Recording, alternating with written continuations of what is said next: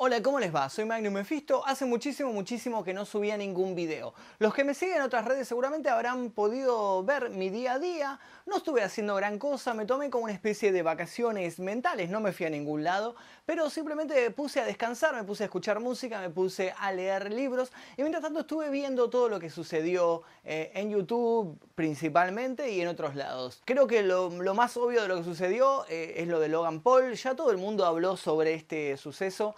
Mm, no creo que pueda aportar nada que no se haya dicho, sino que mm, hay muchos culpables en esta situación. Él obviamente que es culpable como creador porque él es el responsable del contenido que sube y él es el que dice esto está bien, esto está mal, esto se puede subir, me parece que no da que suba esto. Eh, y otros culpables son YouTube, obviamente, y el público también. Yo me dedico a hacer exploraciones urbanas, he visto que un montón de exploradores a los cuales yo sigo y admiro estuvieron hablando sobre el tema de Logan Paul porque ellos fueron también al bosque de los suicidios, pero no encontraron nada y tampoco, eh, tampoco mostraron nada, obviamente, y si encontraran algo seguramente no lo mostrarían porque sé cómo son ellos y conozco sus valores y sé que no lo harían. Caso particular me hizo recordar todo este asunto a cuando nosotros fuimos al cementerio judío. Recordarán, esto pasó el año pasado, hace un año aproximadamente. Eh, nosotros tuvimos un suceso particular con una tumba que estaba rota, un pie y demás cuestiones. En el momento en que esto sucede, cuando nosotros estamos haciendo la exploración, yo decido frenar todo esto eh, y abandonar ese lugar inmediatamente. Y no mostré nada, no, me metí con la cámara dentro de la tumba. Lo pueden ver el video si online ahí. No, no agarré la Podría haber agarrado la linterna, iluminado y meter la, cámara ahí, bien morboso para que ustedes lo vean, pero no lo hice. Principalmente porque, aunque no lo crean, tengo cierto tipo de valores y sé que hay cosas que se hacen y sé que hay cosas que, que no está bien hacerla por más que te dé un montón de visualizaciones y suscriptores y fama y un montón de cuestiones que ustedes, muchos de ustedes sé que piensan que son importantes, pero les, les puedo decir que no, que no lo son. Esa vez, cuando yo decidí hacer eso, me llovieron un montón de comentarios diciéndome, sos un cagón, no servís para eso, ¿para qué te metes si no vas a mostrar al muerto? ¿Qué esperabas ver? Pero, pero, ¿qué es esta mierda? Yo lo podría hacer mejor. Y un montón de, de odio. Recibí un montón de odio esa vez en ese video por haber tomado la decisión decisión de no ser morboso y no mostrar lo que estaba ahí. Así que por eso también culpo al público. Porque está todo el mundo señalando al pibe, que el pibe también es culpable, no estoy exonerando de nada, pero el público pide, pide morbo, al público le encanta el morbo, le encanta los videos con clickbait, por eso se hace el clickbait principalmente, porque un montón de gente también me ha criticado el hecho de que yo a veces pongo eh, flechas y círculos y títulos así medio amarillistas en el título. ¿Por qué lo he hecho esto? Porque los videos en los cuales a mí no me gusta hacer eso. Obvio que no me gusta poner flechas y círculos y demás cuestiones. Pero cuando no lo hago, no se mete, la gente no los mira. Fíjense, por ejemplo, el video de la pirámide de México. Me fui hasta México, me fui a, a, escalar la pirámide de Teotihuacán, me cagué de calor, llegué hasta la cima, les conté sobre sacrificios rituales, les mostré cuchillos, les mostré cosas que había ahí les chupó un huevo, no tuvo nada de visitas, creo que ni siquiera llegó a 50.000 visitas. Y los videos hiper sensacionalistas, como por ejemplo el del llanto del bebé, que tiene una flecha enorme que dice, escuchamos un llanto, signo de admiración y demás cuestiones, ah, cayeron todos en el clickbait y fueron a dar click. Entonces, ¿quién es el culpable? ¿Soy yo? ¿O es el público que solamente consume las cosas morbosas, que solamente consume cuando algo, algo así pasa en un video? No les interesa la parte histórica, que es algo que por lo cual yo me metí en las exploraciones urbanas fue principalmente porque a mí me gustan ese tipo de locaciones abandonadas y porque me gusta saber la historia, me gusta saber quién vivió ahí, me gusta encontrar fotos, mostrar fotos. Cuando hicimos lo mismo con la cúpula del centenario me pasó lo mismo. Qué aburrido, es una mierda, no pasa nada, esto es un embole. ¿Por qué? Porque simplemente contamos la historia del lugar, mostramos el lugar, nos trepamos, les contamos cómo era, les mostramos las fotos de 1910 no les interesó. A ustedes les interesa eh, ver muertos, ver sangre, ver cuchillos, ver cadáveres y demás cuestiones. Y después son los primeros, los que les interesa todo eso son los primeros que se rasgan las vestiduras cuando Logan Paul va y filma un cadáver y dicen, no, qué mal, qué mal, ¿cómo va a ser eso? ¿Cómo no, no oh, por favor? Y, eran los mismos que me putearon a mí eh, en, en el video. Si yo hubiera filmado un cadáver alguna vez, lo hubiera mostrado, serían los mismos que estarían, no, eso no se puede, qué morbosos, qué horrible, no sé qué. ¿Quién es el culpable? ¿Quién es el culpable del contenido de YouTube? O sea, ya se ha hablado mil veces, yo ya hice un video sobre esto, no, no pretendo explayarme más allá de esto. Eh, ¿Quién es el culpable de que el contenido basura en YouTube se haya proliferado tanto. Eh, ¿Quién es el culpable de que, se, de que tengan tantos suscriptores? Gente que hace contenido de me peleé con mi novia, la cagué a palos, eh, vinieron y me pegaron a mí, vino la policía, me atrapó y terminé acuchillado. ¿Quiénes son los culpables? ¿Ustedes o el creador? El creador se guía por lo que la gente está consumiendo. En parte es culpa de YouTube, obviamente, eh, porque no es ningún secreto que YouTube está manejado a dedo, que los videos que aparecen en tendencias son manejados a dedo, porque obviamente que hay gente centrada detrás del escritorio diciendo, sí, a este ponerlo en tendencia, a este vamos a llevarlo acá, a este vamos a hacerlo famoso y a este que está diciendo esto no. A este vamos a ocultarlo porque no nos conviene, porque las marcas se van a espantar si ven a este loco diciendo estas cosas o mostrando estas cosas. Eso es obvio. Es obvio que si uno quiere eh, triunfar en YouTube lo que hay que hacer es agarrar el contenido que uno hace, despersonalizarlo y fabricarlo ah, como en grandes masas, en cantidades Em, sin pensar muy bien en lo que uno está haciendo y guiándose por tendencias, estupidizando el contenido de cada uno. Conozco un montón de creadores que hace 5 años hacían contenido maravilloso y estupidizaron su contenido en pos de tener más suscriptores, más vistas y demás cuestiones. Les funcionó perfecto, así que los felicito. Yo no estoy dispuesto a hacer eso de ninguna manera. Hace unos años incluso yo hacía humor.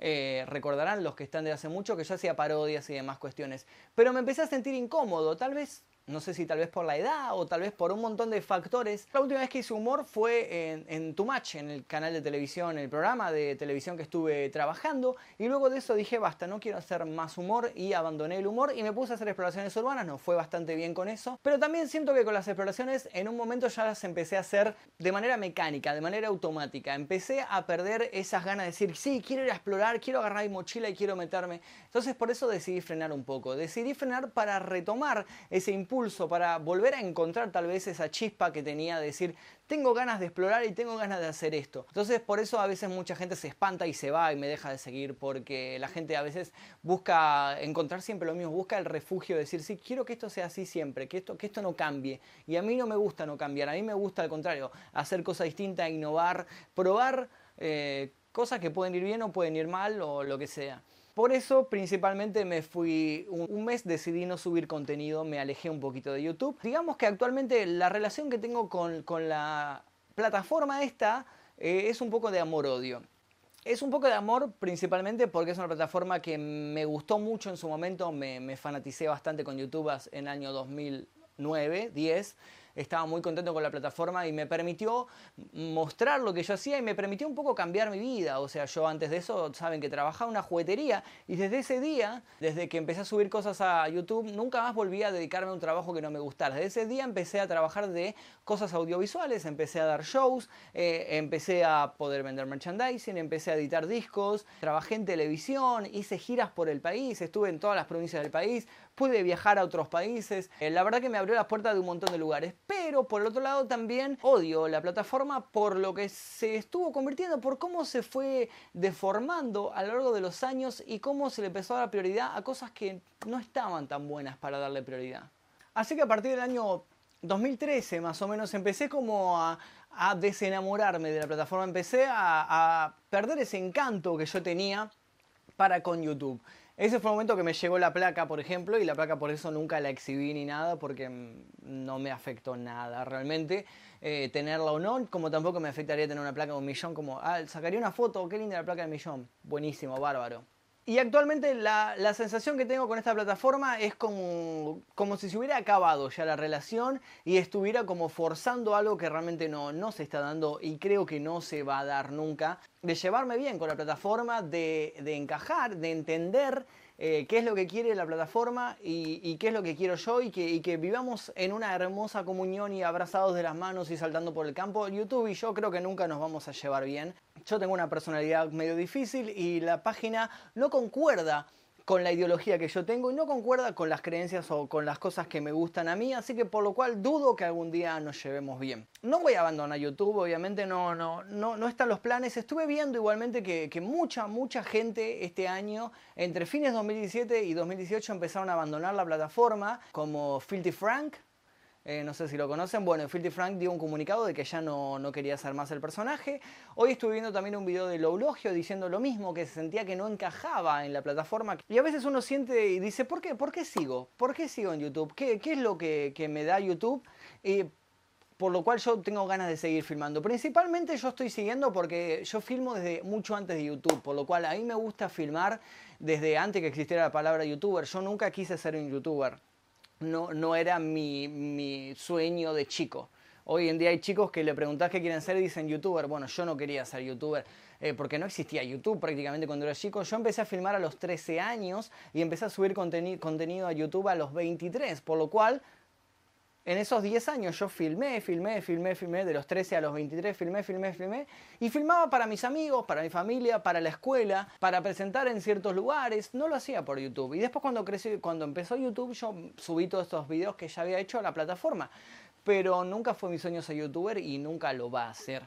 Tampoco me siento identificado con, con ese mote, si bien lo utilizo porque a veces las marcas o las empresas les gusta, digamos, sectorizar, les gusta identificar a las personas por banderitas, por nombres, bueno, entonces lo tengo que usar, pero a mí personalmente no, no me identifica, yo me identifico más como un artista. La palabra que me da orgullo decir es artista, yo me considero un artista porque yo hago principalmente arte. Después, si, si el arte que yo hago es bueno o malo, bueno, eso es relativo a cada uno, a algunos les gusta, a otros les parece una mierda y está perfecto, pero yo creo canciones, hago videos, eso es hacer arte, eso es una rama del arte por lo cual me considero un artista. No es necesario ser Miguel Ángel para ser un artista. Siento como que, que YouTube cambió muchísimo, yo también cambié. Y sigo principalmente porque no encuentro otra plataforma a la cual eh, pueda adaptar mi contenido y subirlo ahí. El día que encuentre la plataforma que tenga buena llegada y que funcione bien, me voy a mudar ahí. Yo obviamente estoy usando Instagram, es lo que más estoy usando, y Twitter.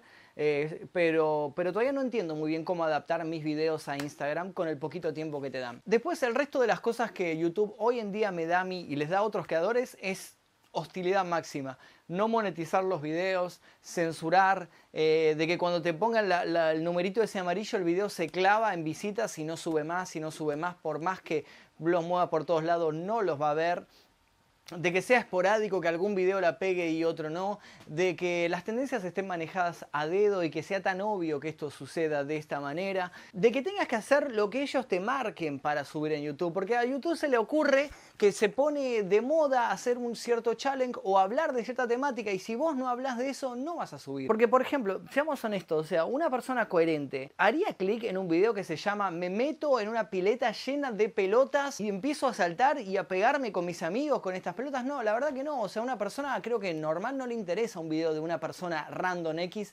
metida en una pileta con pelotas. Pero YouTube te pone eso en, el, en, el, en las tendencias, que es una quiero aclarar, es una pestaña que yo casi nunca reviso, la verdad que no. Pero me di cuenta que la gente no, como un sí, como un sí revisa esa y no revisa la de suscripciones, pero sí, sí revisa la de tendencias, yo no la miro. Entonces YouTube te crea la tendencia de esa manera, pone videos X de creadores diciendo, bueno, eh, vamos a poner este video de Pirulo en la pileta. Entonces tiene 11 millones de visitas ese video en un día y todos dicen, vamos a hacer este mismo video. Reacción a Pirulo metido en la pileta con. Eso estuve viendo, yo no puedo creer. Hay videos de reacción al videoclip X, o sea, se pone a reaccionar a videoclips eh, y a reaccionar a videos de una persona metida en una pileta y cosas así. Es como, what? ¿Qué, qué clase de contenido es esto? O sea, no, no lo entiendo.